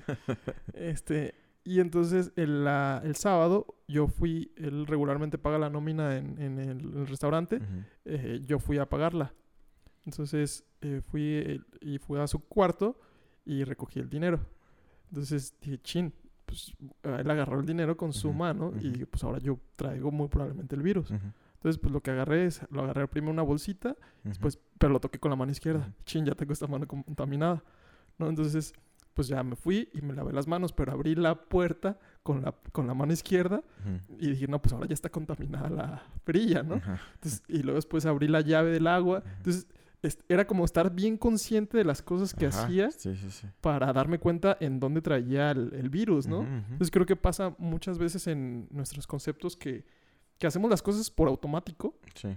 que no nos, no nos ponemos a detener. Y, y justo es lo que decía al principio, ¿no? Es como que es más fácil o es, perdón, es más cómodo para el cerebro seguir este, este, este, pues lo que tú siempre has creído, que Sí. empezarte a preguntar por qué estoy creyendo esto. Sí, totalmente. Es como la inercia. Es la inercia, exactamente. La Y tienes que estar bien consciente de dónde traes el virus o de dónde traes o por qué estás este, Pensando, pensando en esto, por es- qué crees esto, ¿no? Tienes que hacer mucha conciencia. Sí, totalmente. De, de ahí va, de ahí va todo esto. Ahora, otra cosa que, por ejemplo, yo me he deconstruido es en la madurez espiritual. Uf, yo también. Ese, ese es un concepto que ha cambiado mucho en mi manera de pensar. Antes, y yo creo que es, es algo que muchos cristianos piensan así, que una, que la madurez espiritual te la da el tiempo que llevas en la iglesia. Entonces alguien puede pensar que es muy maduro porque tiene 20 años de cristiano, pero puede seguir siendo lo, lo típico que se escucha, ¿no? El tiempo no te da la madurez. O también que alguien muy maduro espiritual es aquel que sabe mucho de la Biblia, aquel que sabe el griego, el arameo, el contexto, los datos históricos, el este eh, todo eso, ya, no, pues es- este hermano es muy espiritual, muy maduro espiritual, porque conoce todo eso, ¿no? O se puede pensar que alguien muy maduro espiritual es aquel que se porta súper bien, que en, eh, en su camino es muy recto, por así decirlo, que eh, de acuerdo a todo lo que es visto como un comportamiento de un buen cristiano, eh, eh, él es muy recto y se puede tomar como que eso es madurez espiritual. Y todas es, eh, estas posturas yo tenía como una combinación de ellas. De manera inconsciente eh, pensaba que se, se refería cuando alguien era maduro espiritualmente. Y de un tiempo acá, sobre todo que me tocó estudiar, entre comillas, porque no me gusta tanto ese término, estudiar el tema. No sé, sé que es el tema, pero no sé, se, me hace muy clichés. pretencioso, se me hace muy pretencioso. Eh, pero me tocó preparar un tema en, en un grupo de, de conexión acerca de la madurez espiritual. Entonces, solamente cuando, ok, analizas algo y te lo replanteas, el concepto, en lugar de simplemente seguir como un- una ideología o un estudio, sino que te planteas, este, madurez espiritual, madurez, ¿quién es alguien maduro? Y empiezas a analizar las cosas, te das cuenta, o al menos yo me di cuenta particularmente, que alguien maduro a los ojos, a mi interpretación de cómo Jesús lo, lo transmitía, es alguien cuyo amor hacia los demás traspasa o va más arriba de las, de las cosas secundarias Sí, o de lo demás. Alguien maduro es alguien que puede dejar perder, entre comillas, una discusión porque prefieres demostrarle amor a la persona. Alguien maduro es el que puedes dejar a un lado lo- los juicios por, por el buscar el bien de alguien porque se siente amado, por transmitirle el corazón de Dios, por transmitirle el amor de Dios, porque es a- ver la necesidad de la persona realmente y dejar a un lado este todas esas nimiedades o, o esas pequeñeces eh, que te pueden estar estorbando o prejuicios para poder transmitir el corazón de Dios, mostrar la misericordia y la compasión que todos nos merecemos, darnos unos a otros. Y para mí, el que alcanza una madurez espiritual es aquel que puede transmitir el corazón de Dios, que en su el, el, atributo más grande es el amor, para mí. Sí, en esto conoceréis que sois mis discípulos, Que, nos sabemos, que nos sabemos unos a los otros. Entonces, para mí, esa es la madura. Eh, quien, eh, quien es más maduro espiritual es el, el quien puede amar más. Eh, y antes yo, yo, tenía este otro concepto. y, y, en eso me he deconstruido, por ejemplo. Sí, sí, sí, sí, claro. Justo me, me pasó hace poco un, un caso donde dije, ah, qué inmaduro fui porque expresé, muchas veces expresamos nuestras posturas de una manera irresponsable. O sea, yo, para mí no tengo ningún problema en tomarme una cerveza, ¿no? y, una vez, acuerdo, según yo, muy maduro espiritualmente, le dije a una chava que es totalmente en contra de esto, ¿no? Le dije a una amiga, oye, este, pasa algo si me tomo una cerveza enfrente de todo un grupo y según yo como para verme muy maduro, ya, nada más le estaba, le estaba así como que picando la cresta, ¿no? Yo no lo iba a pedir, de hecho ya había pedido mi bebida y, y me dijo, no, porque no sabes el contexto que tengan las demás personas. Te dijo que no estaba bien, ajá. No estaba bien, ajá. Eh, porque el contexto que tengan las demás personas, ¿no? O sea, y es totalmente, eh, es, es, esto, o sea, es hacerlo por amor a las demás personas, ¿no? Sí. Justo es el, el, el, meollo de, de, las cosas secundarias, ¿no? Si tú vas a hacer algo que no es, eh, o que le puede servir, o que le puede dar tropiezo a otra persona, pues no lo hagas, sí. ¿no? Y totalmente es eso, es, es amar a la persona, es por encima de lo que tú crees que es, mm. es lo verdadero, es ponerte en lugar de esa persona. Que a lo mejor esa persona se siente incómoda, a lo mejor esa persona por alguna razón no piensa igual que tú en esta postura, pues ámala. Ahí tú demuestra que seas, tú eres el maduro. De esa manera lo vas a demostrar. Sí, totalmente. Y ahorita que mencionas eso, también nos podemos creer muy maduros así. O sea, porque uno dice, Miren, yo tengo todos estos tatuajes, yo soy, yo he alcanzado un, conocimiento de la libertad en Dios, que puedo este, traer tatuajes y tomar cerveza y escuchar música no cristiana, todo esto porque yo he alcanzado un conocimiento en el que ustedes chiquitines todavía no llegan porque todavía piensan que todo esto está mal. Uno se puede sentir superior este, espiritualmente porque según uno eh, ha llegado a este conocimiento en el que uno vive sin ataduras y que probablemente sea cierto, o sea, tenga, sea parcialmente cierto, pero eso no te hace superior, simplemente Dios te ha llevado a otro camino, a otros conceptos, pero aún así, como ahorita decías, por encima de todos estos criterios está el amor, la empatía hacia los demás. Totalmente. Y podemos sentir un, que yo también lo llegué a sentir muchas veces, un grado de superioridad. Y todavía de repente tengo ese sentimiento, un grado de superioridad. Es como ganas de, de, picar la cresta, ¿no? Sí, sí, sí, totalmente. Sientes eso de. Esto se, eh, ah, y, por, y creo que es un, un, sentirte inferior, porque te están viendo hacia abajo. te están viendo como mundano, que te están viendo así. Sí, es como, este, aparte es como una reacción a su juicio. Sí, sí, sí. En donde dices, realmente eso no tiene nada de malo y puede ser así, pero te tienes, tienes que irte un escalón todavía más arriba. Sí, y que probablemente hay muchas veces que ni siquiera te están juzgando. Y solo es tú suponer que ellos te están juzgando. ¿no? O sea, es un suponer, suponer, y uno mismo se hace ahí sus... Sus, castillos en el aire. Sí, totalmente. Y, y, es parte del, el, del madurar, creo que es dejar a un lado todas estas suposiciones y todo esto y simplemente actuar con empatía pensando en el otro antes que pensando en mí. Sí, totalmente. Entonces, esa es otro, otra cosa en la que yo me he deconstruido y creo, creo que es algo muy positivo de construirnos. Generar este nuevo concepto de madurez espiritual. Ahora, otra cosa, a ver qué más aquí anoté. Ah, ok, el ser más como Jesús. Es algo en lo que ha cambiado mi concepto a través de, del tiempo que he conocido de Dios.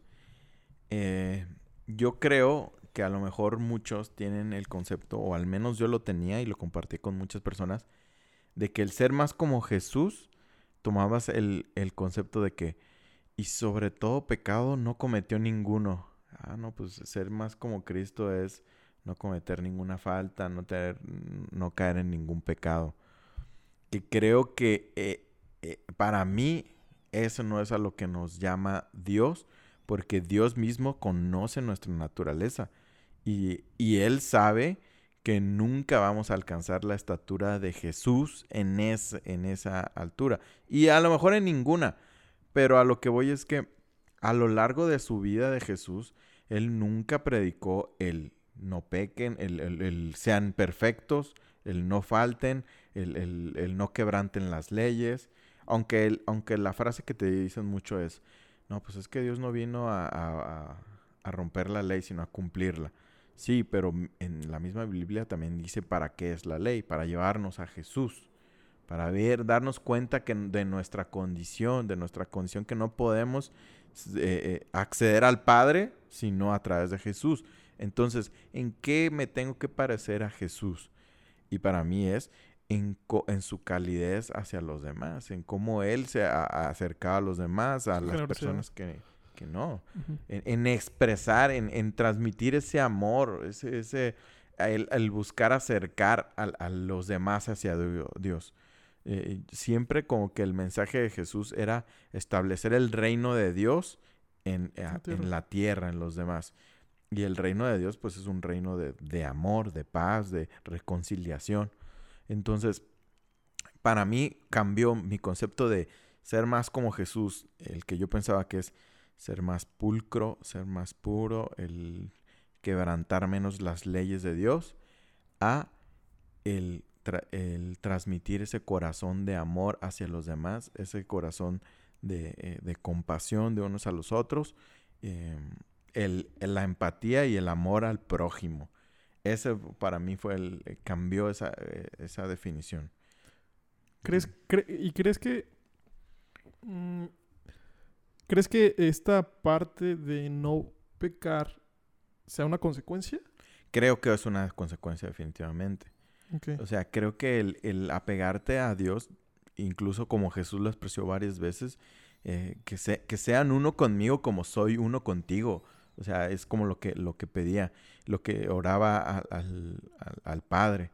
Em, entonces yo creo que el, el que tu conducta eh, sea una conducta de rectitud es consecuencia de, de, darte cuenta que estando en la presencia de Dios, eh, no te sientes bien engañando, no te sientes bien traicionando, no te sientes bien este, mintiendo, robando, este, no es algo que en tu vida te traiga esa paz, que, o sea, si amas a los demás no les vas a robar, no los vas a mentir. Sí, totalmente. O sea, desde el amor, eh, el comportamiento que te lleva el amor de Dios es a no infringir sus leyes también. Es que creo que tiene que ver mucho con el enfoque, ¿no? Porque si pones tus ojos en no pecar, va a ser más difícil, va a ser más fácil que peques. Sí, sí, sí. Si pones tus ojos en Jesús, va a ser más fácil que dejes de pecar. Totalmente. Creo que, creo que es la parte donde yo no estoy tan de acuerdo en un, con muchas iglesias eh, o con muchos sermones o predicaciones en donde se enfocan en no pecar. Y totalmente estoy de acuerdo contigo en eso. Es, es importante, claro que es importante, pero es una consecuencia. No, no estás, la meta no es no pecar, de verdad, eso es algo y eh, muchas personas a lo mejor nos van a tirar, ¿eh? Por decir esto. La meta no es no pecar, eso es una consecuencia, la meta es seguir a Jesús, ver a Jesús, estar con Jesús. La meta no es no pecar, es seguir a Jesús, es estar, es parecernos más a Jesús, es amar más a las personas. Y como tú dices, por consecuencia, si tú sigues a Jesús, si tú te quieres parecer más, vas a dejar de mentir, vas a ser más servicial con los demás, va a haber un cambio en ti. Pero a través de poner los ojos en Cristo. Totalmente. Y hay muchísimas palabras del mismo Jesús que, que nos daban el camino. O sea, Jesús muchas veces nos daba la respuesta. Nos dijo, este, si están pegados, si no están pegados a mí, nada pueden hacer. Yo sí, yo soy la vida y ustedes son el pámpano. O sea, puesto los ojos en el autor y consumador de la fe, en Jesús. O sea, tantas cosas que él nos decía, pegados a mí, eh, llevad mi yugo, porque mi yugo es fácil y ligera mi carga. O sea, son, tantas palabras que, Jesús nos daba la clave, eso que tú decías totalmente, el enfoque es vive constantemente en la presencia de Dios, vive pues, constantemente vive buscando estar en su presencia y naturalmente mm, te vas a comportar de acuerdo a lo que un hijo de Dios se comporta, que ya lo en la Biblia nos, narra cómo se comporta un hijo de Dios. Eh, y tal cual la definición de pecado, ¿cuál es? No dar en el blanco. Entonces, sería tonto establecer una meta. No tienes que no dar en el blanco. Es da en el blanco. Exactamente. No es no, no, no dar, no, no dar en el blanco, una doble negación. sí, sí, sí, es una mensaje. Ya desde ahí ya dices, está mal tu enfoque, mejor da en el blanco. O sea, en lugar de ponerte como meta, no, no dar en el blanco. Exactamente. De- desde ahí ya estamos mal. Entonces, sí, totalmente es algo que... Una de las principales cosas que en mi cristianismo he deconstruido es... pon- eh, y va muy de la mano con lo que platicamos la semana pasada, con el, por- el portarte como si estuvieras caminando en un, en un campo minado. El, el vivir así, pues imagínate, ¿qué, qué vida es esa, ¿no? Vivir oprimido, eh, buscando no, no pecar. Em, ahora, hay cosas más secundarias que nos Espérate, quería agregar un punto a eso. Ah, ¿no? dale, dale, dale. Porque justo ayer en, en la predicación de la iglesia a donde voy, se me hizo muy buena, pero era el pastor de jóvenes, está diciendo eh, preguntas que los adolescentes o que los jóvenes le hicieron, ¿no? Y eran preguntas buenas, ¿no? Eran preguntas, eh, creo que muy Legítimas. legítimas y muy honestas. Preguntas muy del corazón era, ¿cómo agrado más a Dios? ¿Cómo sé que soy salvo? ¿Cómo? Y ahí no me gustó tanto la respuesta de, que dio el pastor de cómo sé cómo, agra- cómo agrado a Dios, porque quiero agregar a esto y también es otra cosa que yo he construido que tiene que ver mucho con lo que decíamos Ujú. hace un momento, ¿no? No puedes, tú no puedes agradar a Dios, es lo que hemos dicho Ujú. muchas veces, ¿no? Tú no, si pudieras agradar a Dios, el sacrificio de Jesús hubiera sido en vano. Sí. Desde ahí, es porque la respuesta del pastor era que tú agradabas a Dios pues haciendo cosas Obedeciéndole, obedeciéndolo, exactamente. Eh, alejándote del pecado y sí. demás, ¿no? Pero esto no tiene nada de lógica y no tiene nada de, de ningún sentido argumentativo porque si, si tú pudieras agradar a Dios, Jesús no hubiera venido así de simple, así de Claro. simple. Entonces, ¿cómo vas a agradar a Dios? Sí. acercándote a Jesús. Es la única manera en la que tú 100%. puedes agradar a Dios. Acercándote a Jesús, acercándote al actor y consumador de la fe, es la única manera de agradar más a Dios. Y creo que sí hay que hacer hincapié en el que sí es, sí es cierto, o sea, realmente es agradar a Jesús, es, es- es estar cerca de Jesús, pero que tú mismo seas consciente que sí lo estás haciendo, porque Ajá. muchas veces muchas personas, y creo que ahí es donde las personas más conservadoras eh, están como en desacuerdo, que lo utilizan como simplemente una justificación para seguir pecando. De acuerdo. Todos, todos los que nos escuchan eh, hablar acerca de la libertad en Dios, acerca de hablar en contra de estar viviendo, eh, buscando no pecar, piensan que, que nuestra ideología es para vivir de una manera desordenada, piensan que es para poder beber, hacernos tatuajes y uh, rock and roll. Sexo, Y drogas, si se supieran nuestras vidas, todas aburridas. Nada que ver. Entonces, no es para eso. Sabemos que las personas pueden utilizarlo para comportarse así, pero no somos responsables de eso. O sea, somos responsables de hablar la verdad, de hablar lo que la Biblia a nosotros nos transmite Dios en la Biblia de manera honesta y como los pensamos y como se tiene que transmitir. Lo que las personas hagan con eso no lo vamos a controlar nosotros, nadie, solo Dios. Y es porque queremos controlar a las personas por las que muchas veces, y yo creo que muchos pastores, y yo he escuchado que muchos pastores piensan así, dicen, no, ¿cómo les vas a decir eso a las personas? Luego se van a desgar darle vuela a la hilacha. Sí, pero tú qué control tienes? Tú tienes que ya lo hablar la están verdad. haciendo, vato. Ya lo están haciendo, pero tras bambalinas. es- Exactamente, exactamente. Y es querer tomar el lugar de Dios. Tú, tú transmite el mensaje que la Biblia te da y Dios se encargará de las personas. ¿Por qué quieres jugar a ser Dios tú y controlar el mensaje?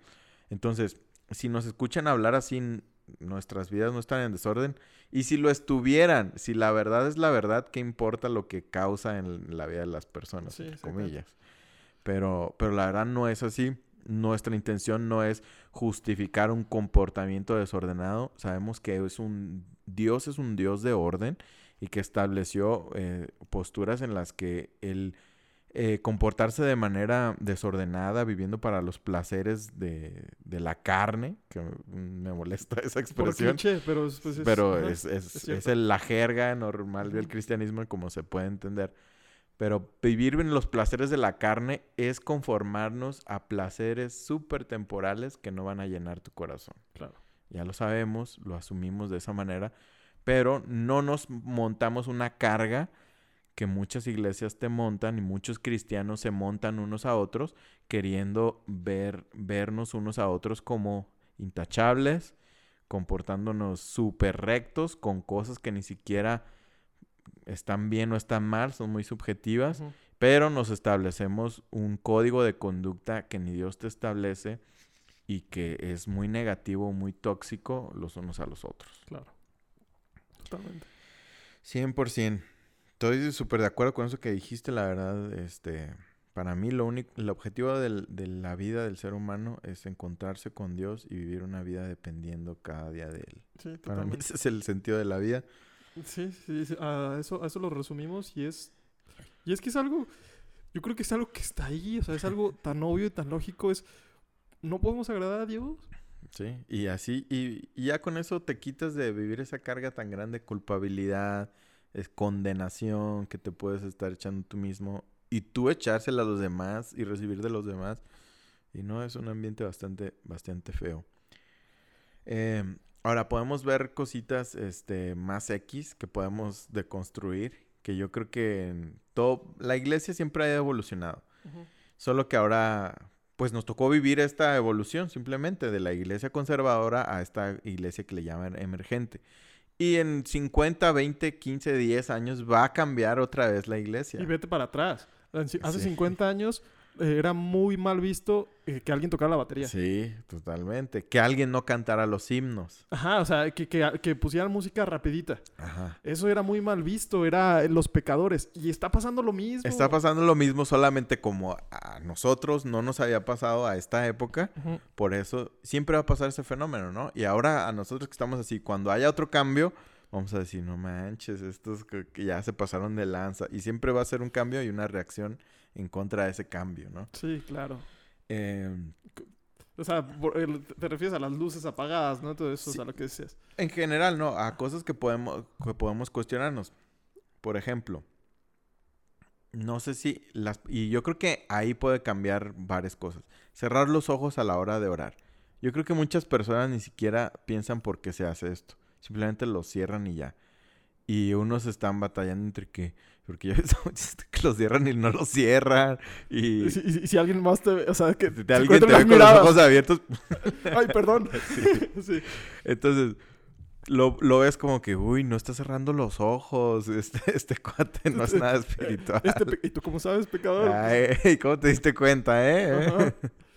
Eh, Pero cerrar los ojos es simplemente para Concentrar. concentrarte. Sí. Cerrar los ojos mientras oras simplemente para no distraerte con lo que está sucediendo y que te concentres en la oración. sí. No tiene nada de malo que se abran los ojos mientras estás orando. Así que tranquilo, puedes orar con tus ojos abiertos si por algo los quieres tener O, o yo, por ejemplo, a veces está orando el pastor y yo me quedo viendo así al infinito, perdido, y me concentro un poco más, a veces estando así como que viendo una cosa, ¿no? Ujú. Sí, y realmente sí estoy orando en mi mente, pues. Sí, Y estoy, estoy analizando más bien lo que dice el pastor, la oración del pastor, que si cierro los ojos, siento que no me concentro tanto en lo que dice. Ajá. Totalmente. Entonces, como no pensamos para qué hacemos o por qué hacemos las cosas, por eso podemos juzgar acciones de manera incorrecta, como pensar que el no cerrar los ojos es alguien que no es espiritual o que Sí. no sé. Otra cosa, Levantar las manos, las- levantar las manos a la hora de adorar, a la hora de cantar y que normalmente dices, todo esto lo podemos masticar otra vez. ¿Por qué se levantan las manos casi siempre nada más en las canciones despacitas y en las canciones muy Se aplaude. rápidas se aplaude? Sí. Por el ritmo puedes decir, pero ¿por qué no puedo estar yo levantando? A lo mejor sí se hace, pero son cosas que te cuestionas. ¿Por qué son, se han establecido así? Sí, Pues no sabemos, así Sí. se, han- se- Se así han se ha hecho. Es una costumbre sí. Y, que no tiene ninguna lógica. No, y, simple- y va simplemente de un versículo en Salmos, nada más. Levantar las Se levantan manos, las sí, manos. sí, sí. O sea, Pero, y así, ¿por qué no así? O no sé, totalmente, o así. Bueno, no, así se hace, ¿no? También. A mí así me O gusta así levantar hacia las- los lados. Sí, sí, así, bien extendida. Sí, sí. Entonces, levantar las manos a la hora de, de adorar a Dios cantando, casi siempre canciones despacitas, Ujú. Eh, es simplemente, o yo lo, pensando en eso, simplemente como rendición. Sí, una señal de rendición. Una señal de rendición, de decir, aquí te- sí. te- me entrego. Es como, yo, yo me lo figuro como cuando, Arriba las manos. como arriba las manos, así, me entrego, me entrego, así. Sí, sí, ¿no? sí, sí. Entonces es una señal de re- rendición totalmente. Que de hecho debería ser así, ¿no? Porque Sí. es, es arriba las manos. Eh, o sea, cuando, te la asaltan, ca- nunca, No le haces- así. nunca le haces así, que Sí. es, es- pues, sí, arriba las manos. es- es de hecho es así un poquito hacia atrás, ¿no? Ajá. Así debería de ser la postura. De rendición, eh, lo hemos visto como en, en la cultura general, en las películas también cuando se hincan y le hacen así. Sí, O sea, también el hincarse, ¿no? Inclinarte, así, hincarte. Es simplemente en señal de rendición. No es nadie más. O sea, puede entender por qué alguien puede, puede pensar que alguien que levanta las manos es más espiritual.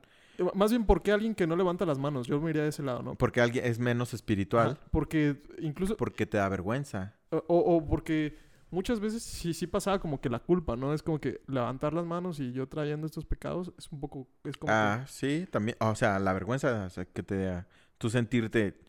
Estoy, estoy, acabo de, no sé, de, de llegar del prostíbulo Ajá. a la iglesia y me pongo a levantar las manos, sientes como una autocondenación. Sí, claro. remordimiento, Sí, sí, sí. la vergüenza. eh, o simplemente porque puede ser que simplemente te da vergüenza levantar las Sí, manos. sí, sí. ujú. ¿no? Eh, entonces, puedo se puede entender por qué alguien puede pensar que alguien que no levanta las manos es menos espiritual.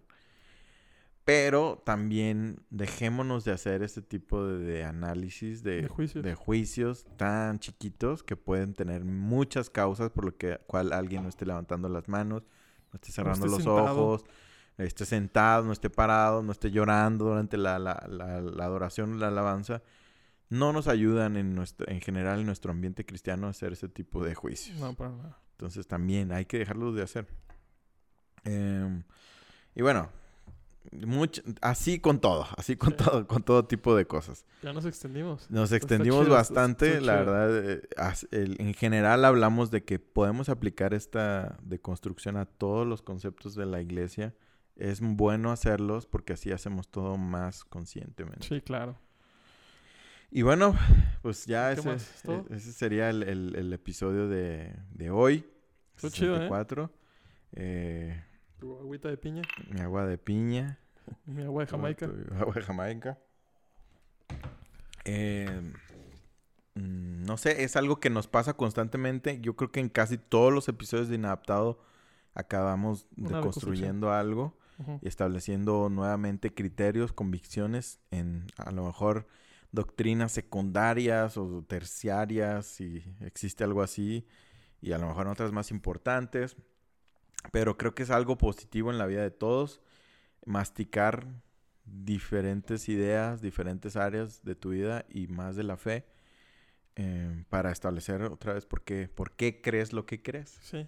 Yo creo que mucha gente, es que desde el púlpito incluso se predica que no debes de cuestionarlo, ¿no? Muchas veces Muchas está, veces este, sí, ¿no? De manera... De, de- de manera no tan directa. No, no, no directa, pero implícita. En Ajá, exactamente. eh, ahí como que no, no puedes tocar al ungido de, de Sí. Jehová, no puedes hablar en contra y En murmuraciones. murmuraciones. Y en murmuraciones ya se va con... Simplemente con que pienses distinto a lo que dice el pastor, ya te pueden tachar de que estás murmurando o de rebelde. Y, y creo que en general eso es una, es una característica de una dictadura, Sí, de- secta. de, de secta, exactamente. No puedes cuestionar al líder. Ajá. O, de hecho, pues muchas veces también pasa en el gobierno, ¿no? Obviamente al gobierno le conviene que la gente no esté educada para ellos seguir manteniendo el poder. Sí. Pero sí. es a corto plazo. O sea, eso es bien a corto plazo. ¿Por qué? Porque la gente no va a crecer, no vamos a crecer como país. Sí, y- y, pues sí, es que las personas piensan simplemente en su propio bien y ya. Sí, sí, sí. Y sí. Por eso es que nos llevan a ese tipo de cosas. Entonces, qué chido estaría este, escuchar a una predicación donde cuestiona todo lo que estoy diciendo, cuestionen todo lo que estoy diciendo. Y si hay gente que lo dice, pero muy superficialmente. Sí, sí, totalmente. Porque estando en esa postura, la verdad ha de ser difícil poder, poder expresar eso, ¿no? Sí, claro. Porque depende Me pueden dar un golpe de estado. puede- te pueden dar un golpe de estado, te- tu estabilidad económica depende de que tú estés ahí, de que, de que te- mantengas ese puesto, entonces Sí, es difícil poder este, exponer eso estando en una posición de pastorado, la verdad. Sí, claro. Sí, pero sí, sí es algo que los, las personas debemos de hacer, los, los congregantes debemos de hacer una iglesia y en, en el cristianismo en general, aunque no exista, eso- aunque no vayas a una iglesia. El hecho de, de asistir a una, a una iglesia, ¿no? O sea, tan- tantas cosas que se ven mal y que ya lo hemos hablado en varios episodios, ¿no? Que, que por no ir a la iglesia es algo malo, ¿no? O sea, muchas cosas, ¿no? Que podríamos deconstruir aquí que, que, que chido que la gente lo- se lo pregunte más, ¿no? Sí, 100%. Y bueno, pues ya fue todo por el episodio de hoy. Nos extendimos por ahí algo más de tiempo. Esperemos les haya gustado. Mándenos sus mensajes de qué cosas les gustaría que habláramos, de, de alguna dinámica, si les gustaría que invitáramos a alguien también. Si alguien quisiera participar, pues también nos lo puedes... eh, Sí, y nada más que Decir- aquí en Guadalajara. Exactamente, que vive aquí en Guadalajara porque la verdad queremos que sea así Presencial. presencial. Es muy distinto a hacerlo por Zoom, la verdad no nos gusta mucho. Un tiempo lo hicimos, pero ahora que lo hacemos presencial, pues ya no Sí, queremos es- volver atrás, la No, verdad. es la dinámica totalmente distinta. Entonces tendría que estar aquí en Guadalajara o si fuera una luminaria que valdría la pena hacer un viaje, pues Ah, así que, este... Andrés, no, Andrés Corso, ¿no? Que, Pues no sé, bueno, mándenos ustedes su, solicitud. Bueno, Yesaya Hanson está aquí en cortito, a lo mejor en Nayarit, entonces ah, sí, sí. podría ser. Incluso aquí en México sí, yo sí me echaré un viaje. Pues sí, también estaría de donde sean de aquí de la República. Si quieren eh, estar inadaptado, mándanos ahí un mensaje. Nada más no se agüiten si, si pues, no están aquí, pero si quieren estar, díganos. ¿no? Y bueno, sería todo. Esperemos que tengan una excelente semana. Síganos en Instagram, estamos subiendo más Sí, contenido. síganos por favor en Instagram. Empezamos a subir más contenidos. Estamos empezando a subir pedacitos de los podcasts, algunos memes, algunas Mm, encuestas de distintas cosas que la verdad nos interesa escucharlos y nos anima mucho ver su, su respuesta. Y para el siguiente episodio eh, vamos a hacer ahí unas colaboraciones también, unas, unas preguntas para que estén atentos al Instagram. Chequenlo. Síganos, Inadaptado Podcast Show. Estamos en Instagram, sobre todo muy activos, pero también estamos en Facebook, Inadaptado Podcast Show. En Twitter también. Eh, por ahí píquenle seguir, por favor. La verdad nos ayudan bastante y nos animan sobre todo bastante. Y pues nada más. Sería todo. Cuídense, los queremos mucho. Hasta luego. Bye. Watch things on VCR.